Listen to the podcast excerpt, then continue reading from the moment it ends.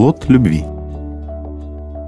О родителях будущего ученого не сохранилось практически никаких сведений. Известно ли, что отец Абу Ханифы Сабит занимался торговлей и умер, когда Абу Ханифа не достиг еще совершеннолетия, оставив ему в наследство большое состояние, в то время как его мать застала зрелые годы своего сына и, возможно, даже пережила его. Мусульманское предание рисует родителей Абу Ханифы благочестивыми людьми. Сохранилась легенда о том, как они познакомились.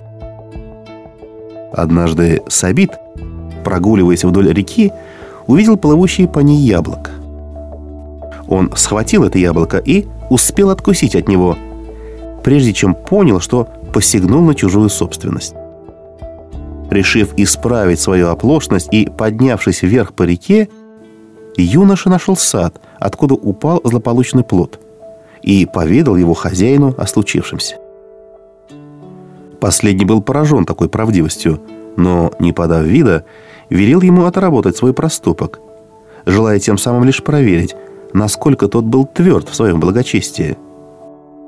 Будущий отец Абу Ханифы принял столь суровое наказание, ибо искренне искал очищения. В результате бедняга на протяжении семи лет в поте лица заглаживал свою вину. Когда же настал день расплаты, хозяин сада поведал Сабиту о последнем испытании. Дабы окончательно искупить свой грех, надлежало жениться на дочери садовника. Глаз, который не видит, рука, которой не держит, и нога, которой не ступает. Сабит не воспротивился и этому. Но, войдя в комнату своей суженой, вместо обещанной уродливой невесты он увидел здоровую, красивую девушку. Незадачливый жених тотчас выбежал из покоев красавицы, не признав в ней свою супругу, ведь он уже дал слово провести остаток своих дней с физически неполноценным человеком.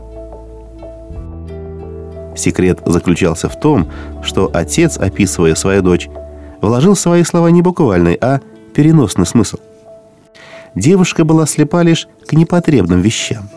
Руки ее не прикасались лишь к оскверняющим предметам, и нога не ступала лишь запретными путями. Иначе говоря, она была совершенно полноценным человеком, но выделяла среди своих сверстниц безупречной богобоязненностью и благочестием.